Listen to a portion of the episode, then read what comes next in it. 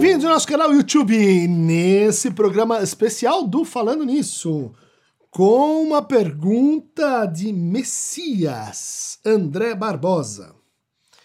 Assisti um vídeo seu de três anos atrás falando sobre o discurso de Bolsonaro. Pergunto, você mantém as merdas que falou lá atrás?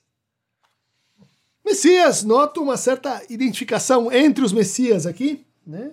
É, de fato, esse vídeo é, chamado Discurso Bolsonaro, eu acho pertinente você colocar essa, essa pergunta no momento de avaliação né, do percurso e, e de retorno para aquilo que a gente estava tentando assim avisar, alertar, inferir é, a partir do discurso a, daquele, é, naquele momento, daquele que era o candidato né, à presidência, é, Jair Bolsonaro. Uh, se você não viu esse vídeo, chama Discurso de Bolsonaro, eu recomendo você que vá lá, veja antes de seguir aqui, veja o que foi dito lá, porque nós vamos assim checar, né?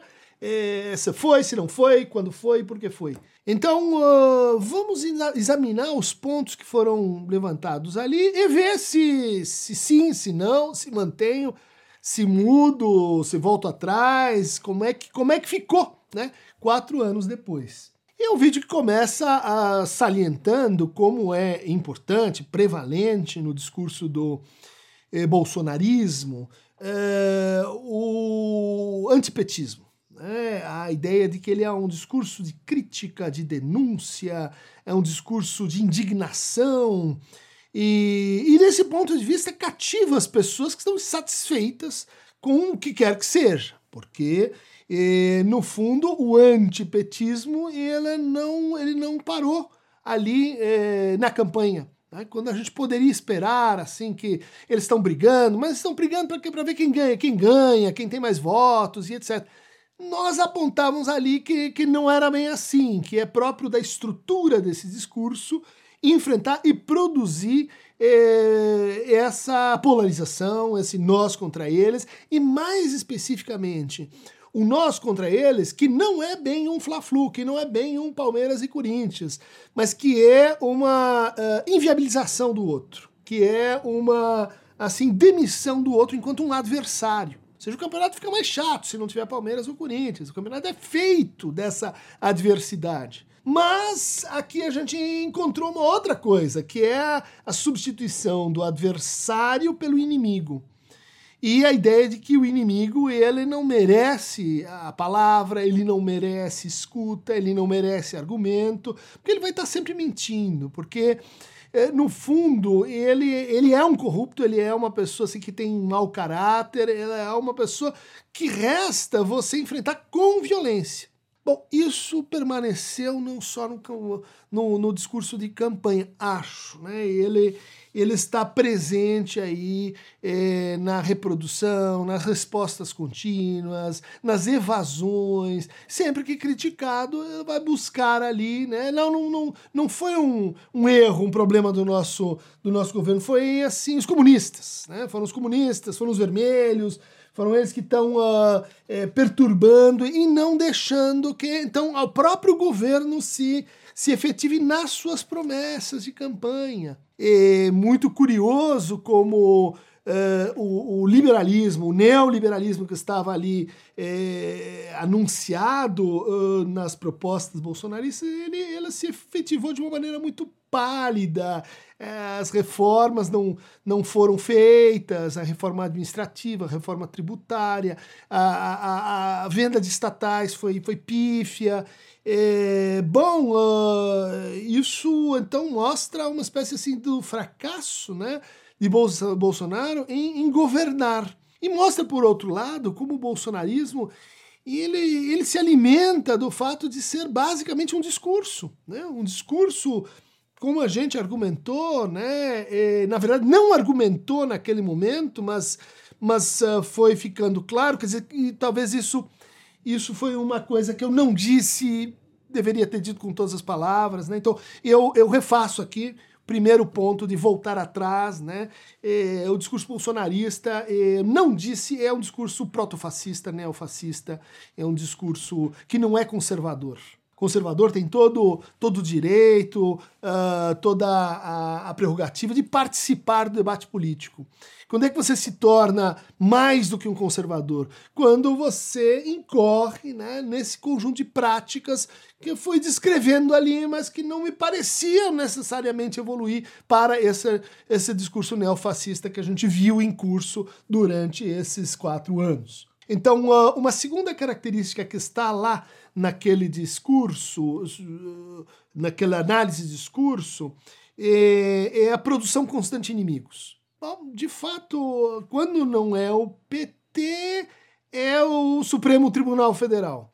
Quando não é o Supremo Tribunal Federal, é a China. Né? Quer dizer, não vou comprar vacinas da China, eu vou, não vou, vou fazer uma piada, as vacinas. E, e, assim os inimigos vão uh, se intercambiando, por? Porque é próprio desse discurso viver de inimigos, viver uh, da criação né, eh, e, e, reprodução de uma, de uma teoria né, que a gente chama, uh, vamos dizer assim, a teoria do, do, do objeto invasivo. Estava tudo bem, estava tudo harmonioso, estava tudo em paz, até que veio a corrupção, até que veio algo de fora que perturbou então aí o sistema e a solução é justamente o que erradicar o mal, uh, excluir, uh, pôr na cadeia e bom coisas piores que vão uh, decorrendo dessa, dessa verdadeira retórica da, da, da crueldade e da maldade. E vamos então confirmar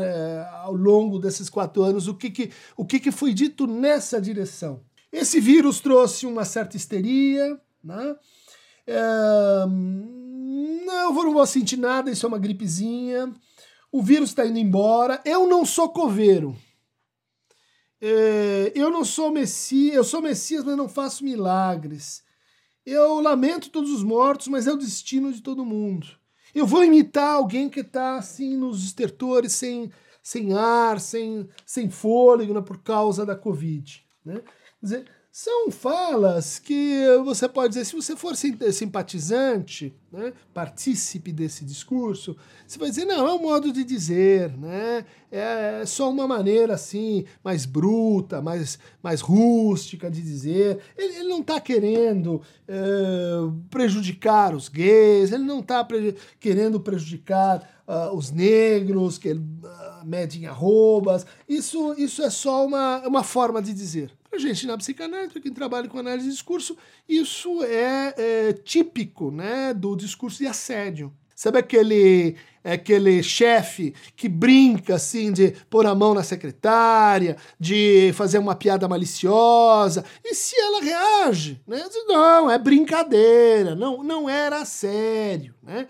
É uma característica discursiva e que tem que ver com uma coisa que dizíamos naquele naquele é, vídeo, que é a ideia de uma comunicação direta, né? uma comunicação não mediada. De fato, esse foi, essa foi uma das promessas do, do Bolsonaro, né, de falar diretamente com a população, de falar diretamente com o Congresso e não fazer assim mediações, principalmente mediações institucionais. Essa comunicação permaneceu assim é, e ela se mostrou, então corrigindo um pouco o que eu tinha dito, ela mostrou um outro lado é, muito curioso, né? que é assim de se imunizar contra os fatos. Né? Na medida que a gente está numa comunicação direta, numa bolha de comunicação, não adianta a gente mostrar as estatísticas, não adianta a gente mostrar que isso é fake news, não adianta, por exemplo, como como o Bolsonaro recentemente disse, né, diante da,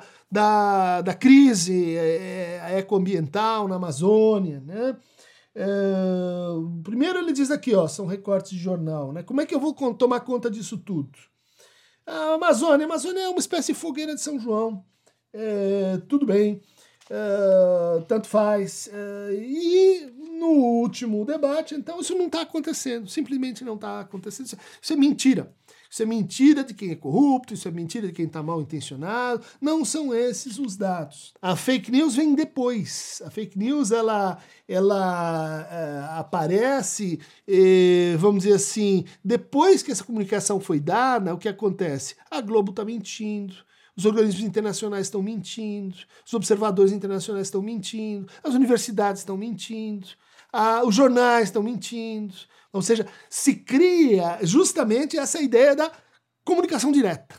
Né? Eu falo diretamente com você. Os outros estão assim com interesses, eles, eles têm outras coisas aí que, que são complicadas e, e assim por diante. Essa evitação dos, dos fatos, ela se mostrou ao longo eh, da administração ou da desadministração bolsonarista é, uma recusa constante a perguntas. Né?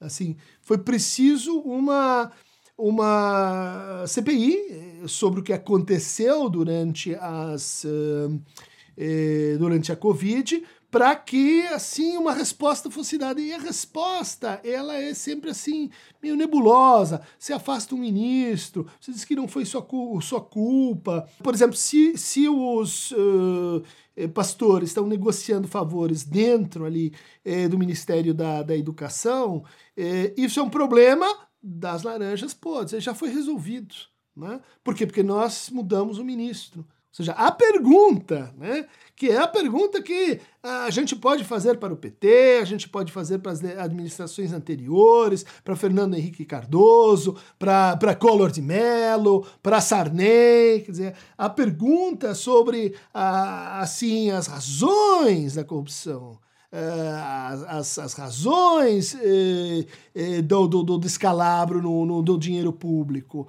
Essa pergunta ela foi curiosamente evitada. Então, uh, o que a gente teve como promessa, né, comunicação direta, e o que aconteceu ao final, né, esse pacto com o Centrão, né, esse é, orçamento secreto, essa combinação né, fora, na paralela, né, que a gente chama, né, a gente conhece aí como corrupção. A gente tem aqui noticiado ele dizendo uma reunião de ministérios, é, ainda quando estava com o Moro, é, que eu não vou deixar meus filhos serem investigados, eu vou colocar alguém da minha confiança na Polícia Federal, que mudou, sei lá, quatro, cinco vezes.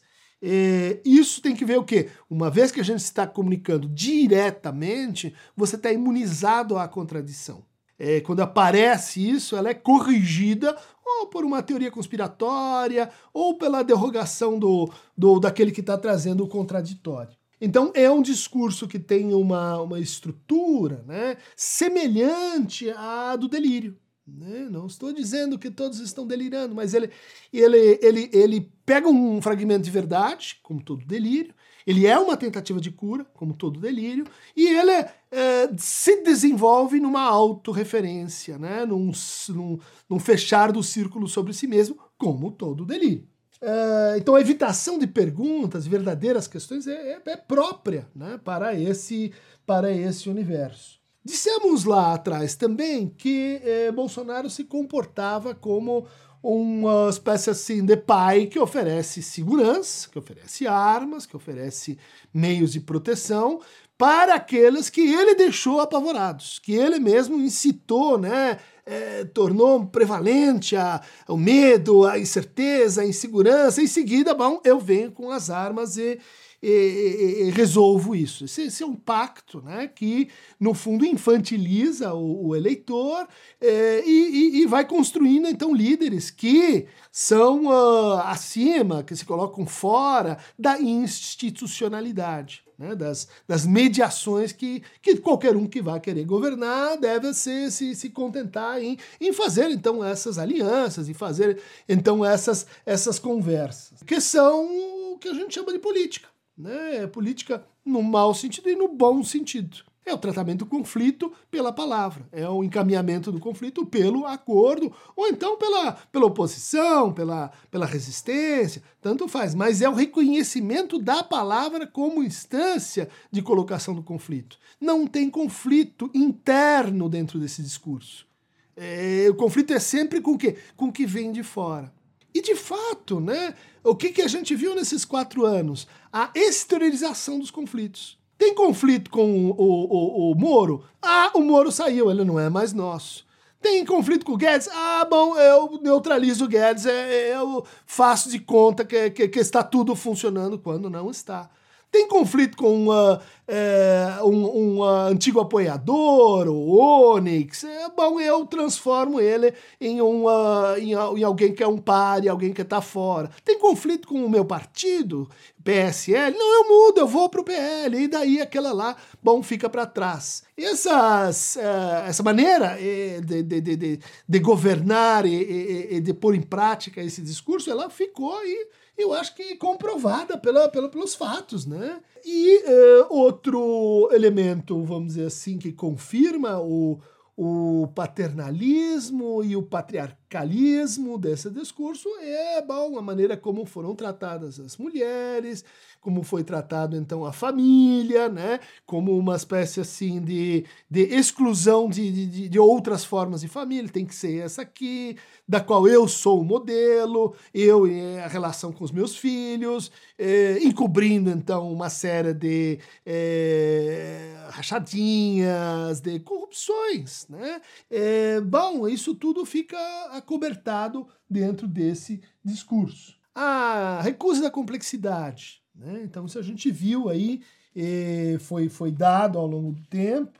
Eh, bom, Bolsonaro uh, de, defende que Joãozinho seja Joãozinho a vida toda. E mais ultimamente, a infantilização eh, protetiva maior, né, que, é, que é uma espécie assim, de subida de dois tons na conversa, é dizer assim que, que que não é só o comunismo, não é só o PT, não é só o Supremo Tribunal Federal, é também o TSE, quer dizer, a, o Tribunal uh, Superior Eleitoral está roubando. Está roubando porque as urnas eletrônicas e começa a colocar então em dúvida se vai aceitar ou não o resultado do, do, das eleições. Se eu perder, então eu, eu não aceito. E com isso, está pondo em risco todos os deputados, todos os governadores, todo o resto da eleição que vai ser, então, é, igualmente então corrompido.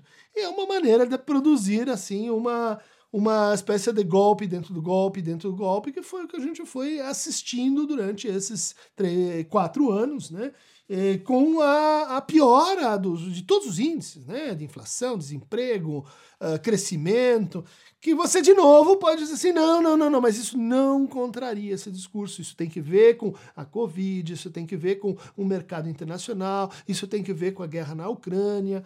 Bom, uh, a, a ideia de, de polarização, da divisão entre amigos e inimigos, ela vai se confirmando por tudo isso que estamos aqui uh, levantando. Um outro ponto que estava lá naquele vídeo é, diz respeito assim, por que, que esse discurso ele precisa é, atacar, é, ofender é, sexualidades, orientações de gênero que não são aquelas assim que reproduzem a hierarquia, né, do homem, do homem branco, do pai em cima, uh, com os seus filhos embaixo e a mulher assim devotada, fazendo o possível para, para manter todo mundo junto e dedicado então aos cuidados da casa. E isso aparece então né, na ideia do Golden Shower, lembra? Né? Quer dizer, pessoa postando é, o outro fazendo xixi.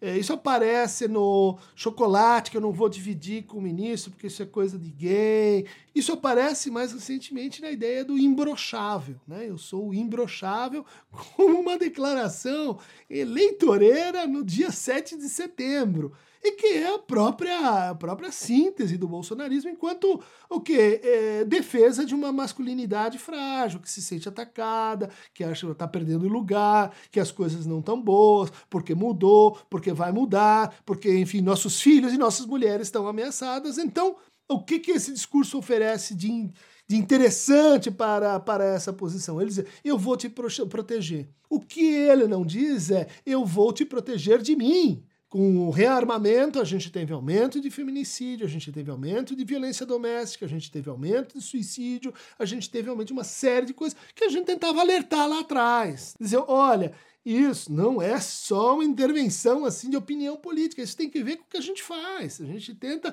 dia e noite diminuir o sofrimento das pessoas. E esse discurso é um discurso que tem uma parasitagem neoliberal, porque ele é um, é um discurso de incremento do sofrimento. Né? Seja para aqueles que estão dentro dele, né? então cuidado, vou te proteger, você está sofrendo e tal, eu vou administrar esse sofrimento, quanto para aqueles que estão fora, que eu vou, enfim, eliminar, atacar, purificar e assim por diante. Mas uma das coisas que, que esse eh, a faceta eh, mais tradicional desse discurso, né, de ataque ao prazer, né, de ataque ao prazer, principalmente aquele prazer que a gente não controla, Principalmente aquele prazer que tem que ver com a sexualidade, que você pode brigar, mas ela continua ali demandando, exigindo, fazendo assim os seus proclamas. Bom, é por isso que discursos uh, autoritários desse tipo se importam tanto com a sexualidade alheia. Né? O que, que você está fazendo lá no seu quarto? O que, que você está fazendo ali na Paulista? O que, que você está fazendo com, com seus pensamentos íntimos? Né? Porque, bom, é a ideia de tentar controlar isso para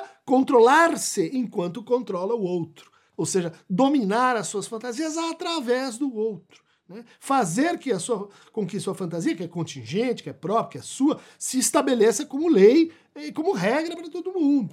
Mas o que é característico desse discurso e que a gente curiosamente não verificou, era uma expectativa, eu acho que é um ponto que tem que rever lá na, na, na, na minha análise anterior, né, do, do, do discurso do, do, bolsonarismo, é que esse discurso do vamos deixar o prazer de lado, ele em geral está associado com vamos trabalhar.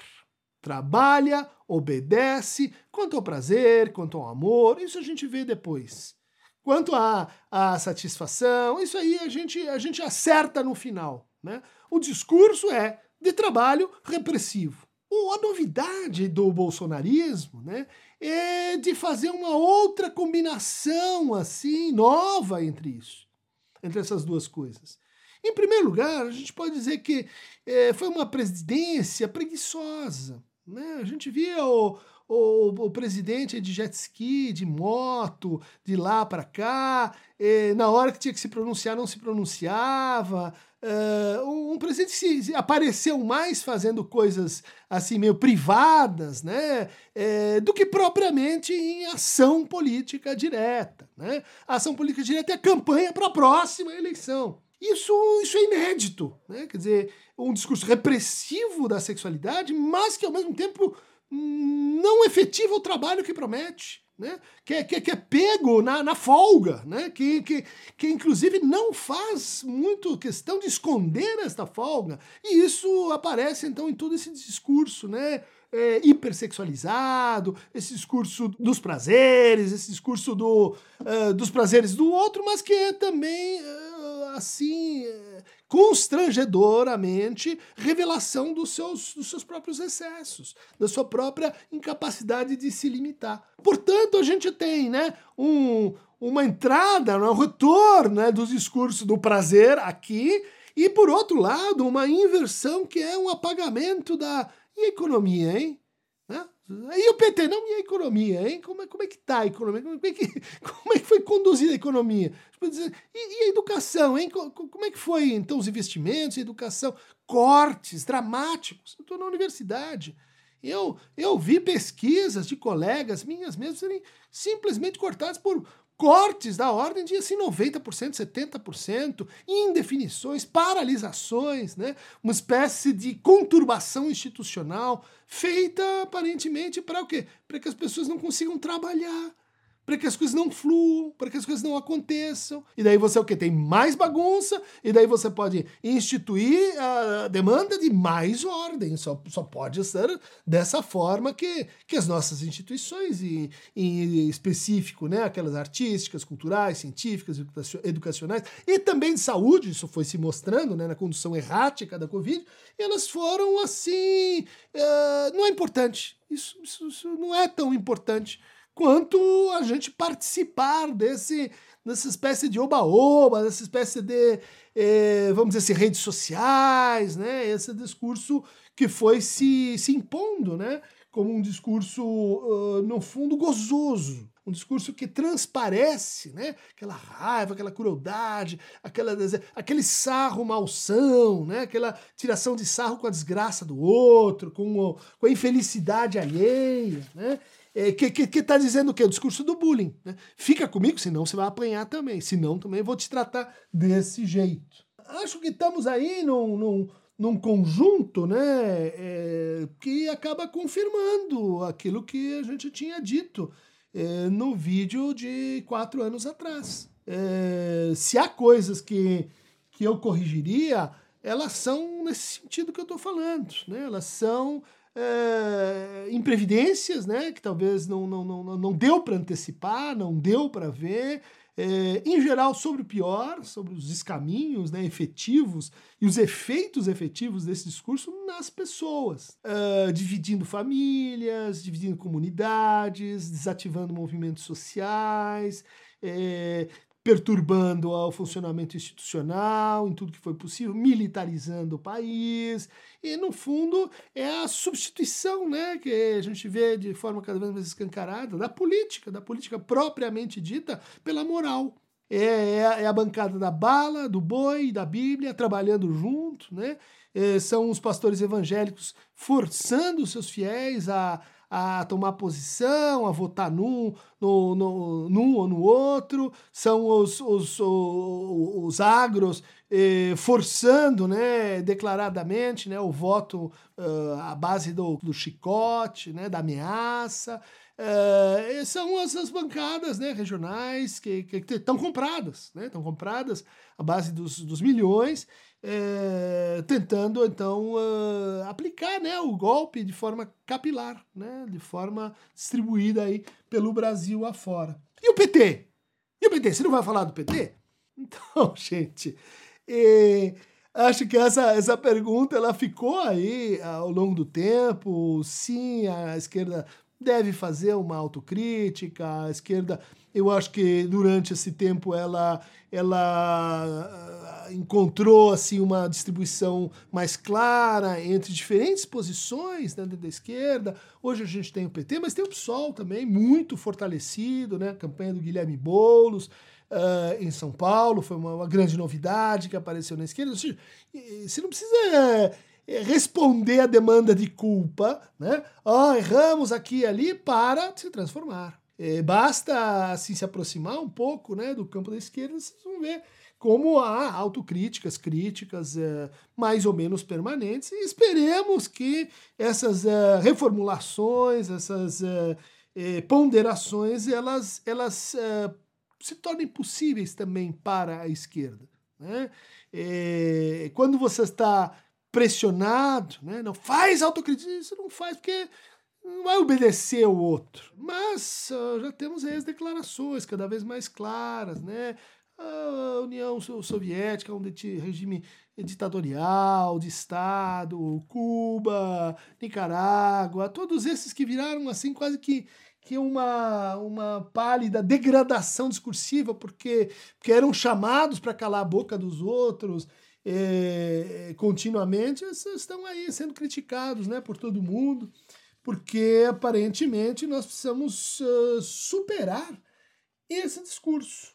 Esse discurso que fez do Brasil uh, se tornar uma piada em termos de política internacional, né? traindo nossa corrupção, traindo o nosso passado aí de um país que, que trabalhava ativamente nas, nas mediações, que era respeitado né, por todo mundo. Hoje isso se transformou né, na, na essência do bolsonarismo, como eu tentei descrever aqui, né? Ele tem uma estrutura de piada, de mau gosto, mas é de piada. Só vale para sua paróquia, só fala com os seus, degrada os que estão fora, e que é, ri daqueles que estão sofrendo, daqueles que uh, estão à míngua, e, uh, no fundo, aquela piada de mau gosto é sempre uma exibição né, do narcisismo do próprio contador da piada, que diz assim: olha, nós estamos juntos aqui gozando desse jeito, hein? Não vai sair, porque senão uh, senão te pego lá fora. Isso aí, aqui, como é que é o assassino de Foz do Iguaçu, né? Aqui é Bolsonaro. Tá dito. É, não estou me referindo aqui às implicações jurídicas, mas às implicações discursivas. Né? um discurso que faz alguém matar outra pessoa, dizendo aqui é Bolsonaro, é, é a exemplificação prática desse dessa espécie de cinismo, né? em que eu faço você fazer uma coisa, mas depois que você faz, eu não, mas foi você que fez, não, não fui eu que falei, não fui eu que citei o ódio, não fui eu que falei contra, não fui eu que eh, rebaixei, foi você, você e a sua liberdade, sua liberdade né, de microempreendedor ou de microempreendedor. É isso aí, gente. Discurso Bolsonaro, fase 2. Espero que isso ajude vocês aí a elaborar o voto Dia 2 de outubro está chegando. Para maiores indicações, ponderações, críticas e leituras, clique aqui no Aqueronta Movebo. Ah, cê, como é que é? Se não posso mexer nos céus, vou me dirigir ao inferno. É basicamente isso, gente. Vamos pôr a massa, pôr a mão nos infernos, porque é importante para a gente entender também o nosso destino. É isso aí.